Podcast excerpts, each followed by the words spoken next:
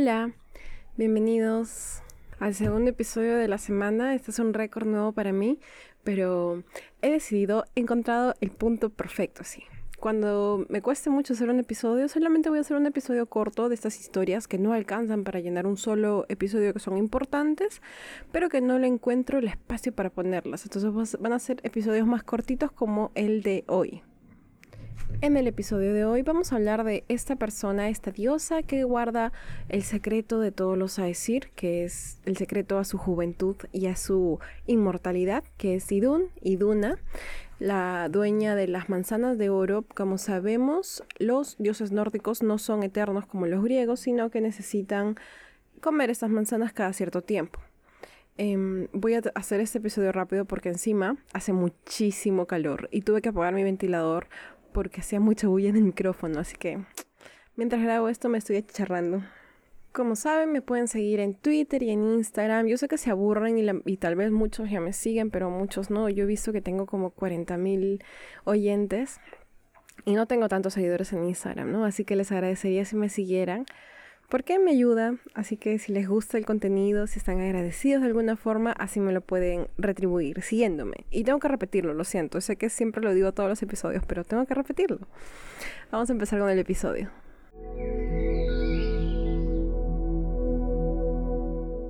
Esta historia la podemos encontrar en la Edad prosaica y empieza con el relato de que un día tres dioses parten en un viaje no lo sé, no sé por qué decidieron irse de viaje, pero fueron Odín, Loki y Heinir. Caminaron y caminaron atravesando montañas, bosques, todo tipo de lugares, y el viaje fue tan largo que en un momento se quedaron sin comida. Para su suerte, en su recorrido se cruzan con un rebaño de bueyes que estaban tranquilamente pastando, pobres sin saber lo que les esperaba. Esperaba, iba a decir deparaba, pero lo siento. Así, tomaron y mataron a un buey y construyeron un horno de barro para poder cocinarlo. Colocan ahí el buey, lo sazonan, hacen ahí toda su preparación y espera que esté listo para poder tener su cena muy lujosa. Pero esperaron y esperaron y cuando fueron a ver si ya estaba listo, se dieron cuenta de que aún estaba crudo. Así que lo volvieron a poner dentro del horno y se sentaron nuevamente a esperar. Ah, bueno, estas cosas pasan, dicen, ¿no? Cocinas algo dos horas y sigue totalmente crudo, normal. Cuando vuelven a fijarse si ya estaba listo, tuvieron el mismo resultado que la vez anterior. Estaba completamente crudo. Ni un poquito se había cocinado.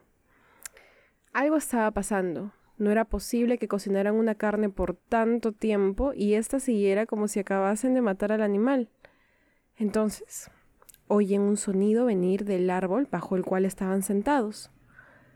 Era un águila, y ésta les dijo que la carne no se cocinaba porque él no lo permitía, es decir, el águila. Solo les permitiría cocinar la carne si es que ellos prometen que le dejarán atiborrarse de tanto hidromiel como él quisiese. Ahora, tengo una versión de esto, como siempre, que dice em, que el águila habla del, o sea, lo que pide es el hidromiel, pero otra que dice que el águila pide una parte de la carne del buey, o sea, que comerá todo lo que quisiera del buey. Sea, como sea, ellos aceptan el pedido del águila. El águila baja y empieza a comer del buey arrancando grandes tajadas, así tan grandes que ya no quedaría nada para ellos que llevan esperando sus 3, 4 horas por su cena. Así que Loki, ¿quién más? Se enfada, así le irrita ver cómo su trabajo tan duro ahí cocinando, dándole vuelta al buey, eh, se en un minuto porque esta águila se lo está comiendo todo. Así que Loki toma un trozo de madera y golpea con él al águila. El águila inmediatamente la alza al vuelo y trata de escapar con la rama aún atrapada, pero Loki no había soltado el otro extremo, así que es alzado en vuelo también. Cada vez se elevaba más y Loki ya no podía soltarse. Incluso pensó que esa águila le iba a arrancar los brazos. Ya no podía agarrar, sentía que se le iban a, desprender los brazos. Loki entonces empieza a rogar por su vida, pero al águila no le importó. Después de tremendo golpe, ¿por qué querría ayudar a Loki?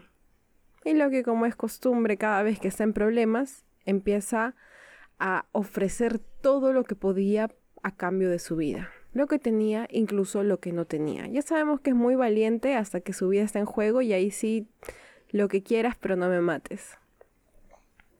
El águila le dijo que no lo soltaría, a menos que consiguiera que la diosa Idun saliera de Asgard, aquella que protegía las manzanas de oro que necesitaban los dioses para poder vivir como inmortales. Esas manzanas de oro que les otorgaban la juventud eterna. Loki medita sus opciones y decide que aceptará. Así que el águila lo suelta. Así, Loki regresa como si nada y tampoco le comenta a los otros lo que había ocurrido.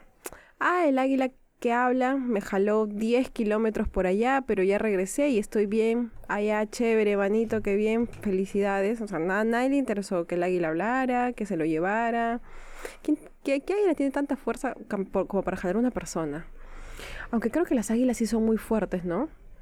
No sé mucho, pero sé que son muy fuertes y que hacen cosas así.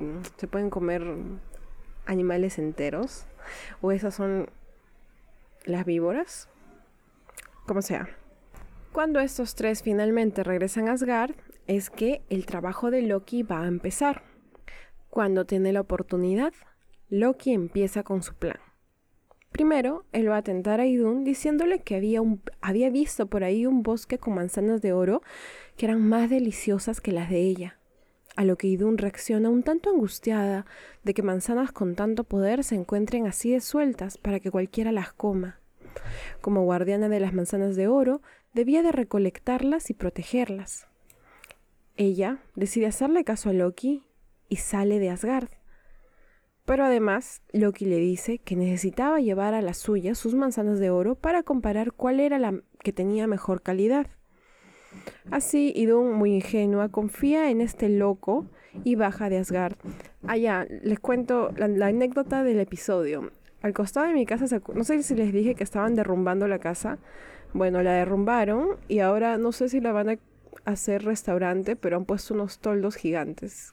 Creo que tal vez va a ser un matrimonio. Así que esos martillazos son de eso. Y a ah, otra cosa, mi perro tiene... Em, si me siguen en Instagram han visto que mi casa es grandota. Lo siento, no puedo cerrar la mampara porque hace mucho calor. Han visto que mi casa es grandota y mi perro es un labrador medianito, corretea todo el tiempo. Y recientemente ha desarrollado esta afición por querer atrapar los camiones que pasan por la calle dentro de la casa. Así que si un camión pasa, él va a correr por todo el terreno tratando de alcanzarlo, pero desde dentro de la casa. ¿Qué puedo decir al respecto? Es mi perro, ¿no? Bueno, es de mis primos, pero mm, lo queremos, ¿no? Pero bueno, continuando, ¿dónde me quedé? Idun baja de Asgard confiando en el loco de Loki con sus manzanas. Sale de Asgard y ni bien está desprotegida, aparece esa águila y se la lleva, así sin más. Uno dice, porque un águila cualquiera puede querer estas manzanas y más aún porque un águila puede hablar. Pues resulta que no era un águila, sino un gigante llamado Thiassi, que se había transformado en águila para poder concretar este plan. Ya sabemos que los gigantes tienen así mil planes. A ver, plan número uno falló, plan número dos, no, plan para destruir a los, a los Aesir, ¿no? A ver, siguiente, plan número 3, siguiente, así. Él toma a Idun entre sus garras y se la lleva a su hogar en Thrymheim, que es el reino de los vientos. En Asgard, la ausencia de Idun se empieza a notar no solo porque era la esposa de Bragi, dios de la poesía, y en uno de los libros que tengo cuentan cómo Bragi hacía escándalo por todas partes. Por favor, mi esposa no está, alguien haga algo y nadie le hacía caso, sí. Hasta que ya, pues obviamente todos los dioses empezaron a sentir la pegada del tiempo, de los años, de la vejez. Así es, Efectivamente, los dioses empezaron a envejecer y al verse afectada su eternidad, deciden reunirse para saber cuál era el plan a tomar, así empiezan a recontar quién fue la última persona que vio Idun, cuando la vieron, qué estaba haciendo, y todos concluyen que fue Loki. Así como ese meme del papá de Timmy Turner diciendo Tinkelberg. Buscan a Loki y lo traen frente a todos estos dioses, quienes lo amenazan con todo tipo de torturas y hasta con la muerte. Y bueno, ya sabemos cómo ante estas cositas Loki parece reaccionar más rápidamente. Loki, aterrorizado, decide ofrecerse a ir a buscar a Idun hasta Jotunheim. Dice, bueno, ya, yo no fui, pero voy a ir yo. Y le pide nuevamente a Freya su ya conocido manto de plumas, transformándose así en halcón para después salir volando hasta la casa del gigante Thiassi. Cuando llega, parece que el gigante había salido a pescar, así que Idun estaba sola en el salón. El momento perfecto para ejecutar el plan de rescate. Así que sin más, Loki transforma a la diosa en una nuez y la coge entre sus garras de halcón, saliendo del lugar inmediatamente. Pero justo en este momento, Fiasi regresa y descubre que Iduna no estaba. Pregunta a todo el mundo y aparentemente nadie vio nada, excepto un pequeño halcón ingresando. Fiasi inmediatamente toma su forma de águila y vuela tras Loki. Y era tan fuerte y tan grande que de un par de aleteos está casi a punto de agarrarlo.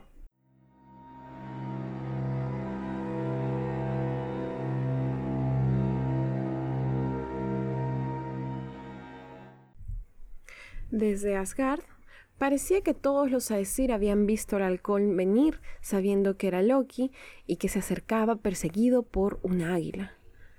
Para poder salvarlo, comenzaron a lanzar enormes cantidades de viruta, esas cositas de madera que salen cuando cortan madera, y las arrojaron a las bases del muro de Asgard.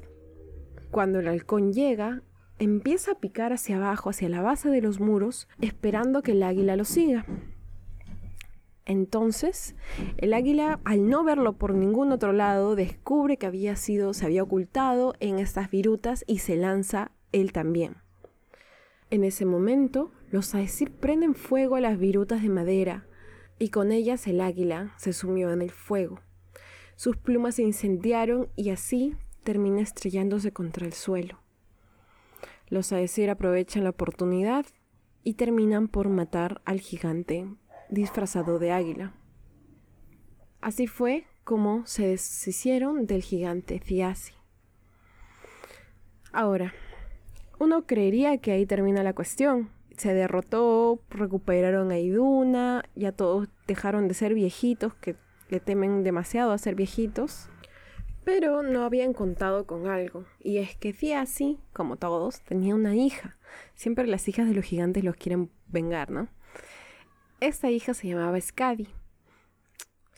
Si son, han escuchado los episodios mucho, van a reconocer el nombre.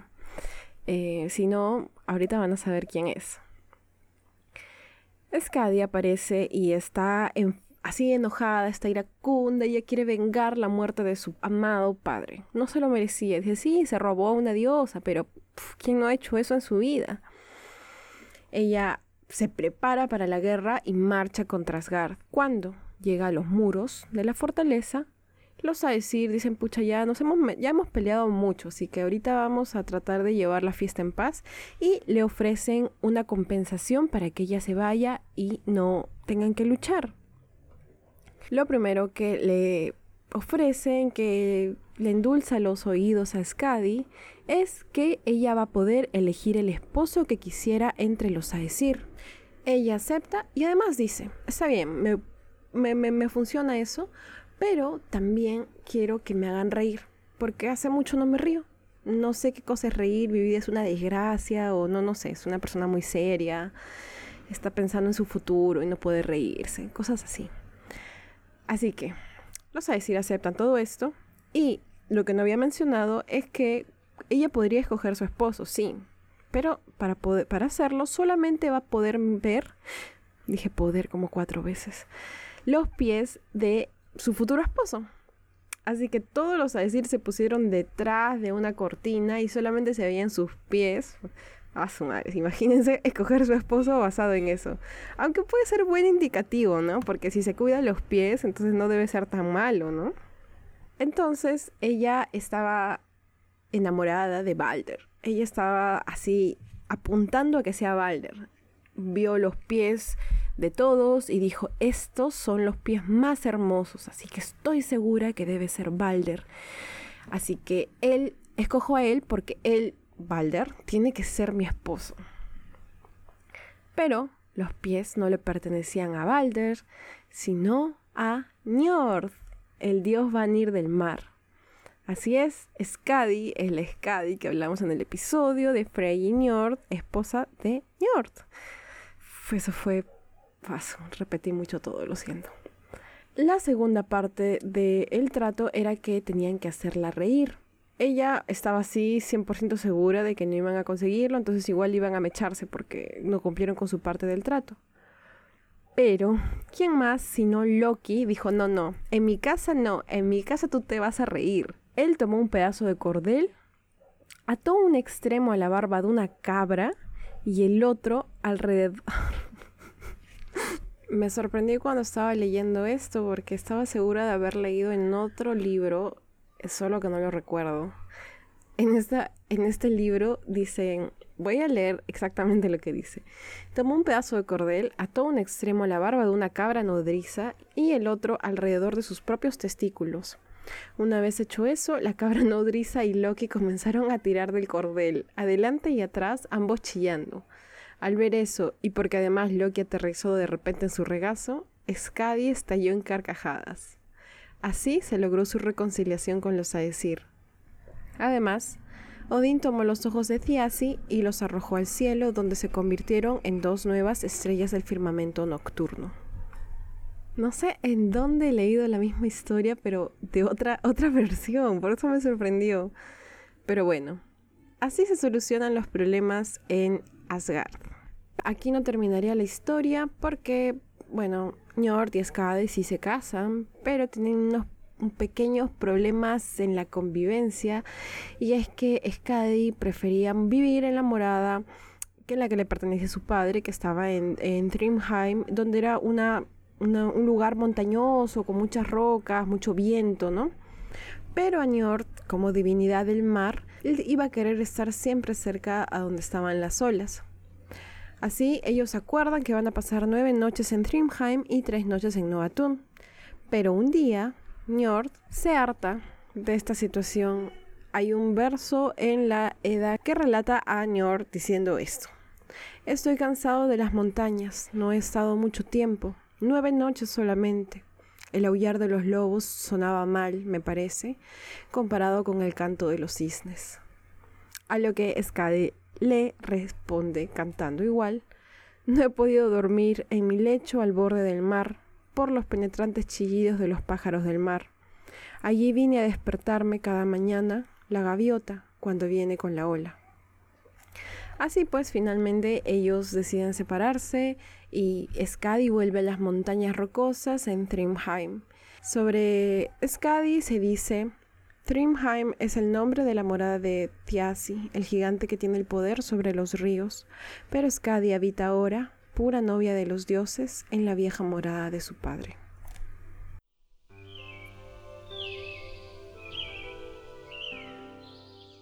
Eso será todo por hoy. Estoy muy feliz porque lo he hecho muy rápido y normalmente demoro mil horas y es porque es una historia y no tengo que estar recolectando, ¿no? Creo que voy a hacer más de esas historias porque tampoco ha sido tan corto. Yo pensaba que iban a ser ocho minutos. Me parece que estamos bien con el tiempo. Voy a ver cuántos minutos son ahorita.